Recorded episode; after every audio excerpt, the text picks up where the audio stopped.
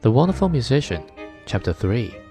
Again he said to himself, Time is beginning to pass heavily with me here in the forest. I will fetch hither another companion. So he took his fiddle, and the sound echoed through the forest. Then a little hare came springing towards him. Why, a hare is coming, said the musician. I do not want him.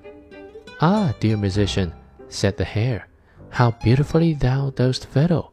I too should like to learn that. That is soon learned, said the musician.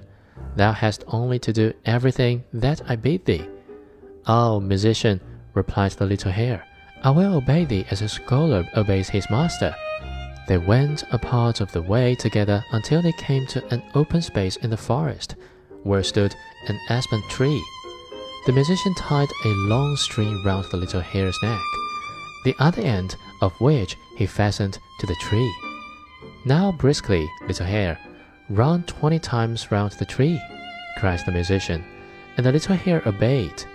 And when it had run round twenty times, it had twisted the string twenty times round the trunk of the tree, and the little hare was caught, and let it pull and tug as it liked. It only made the string cut into his tender neck. Wait there till I come back, said the musician, and went onwards.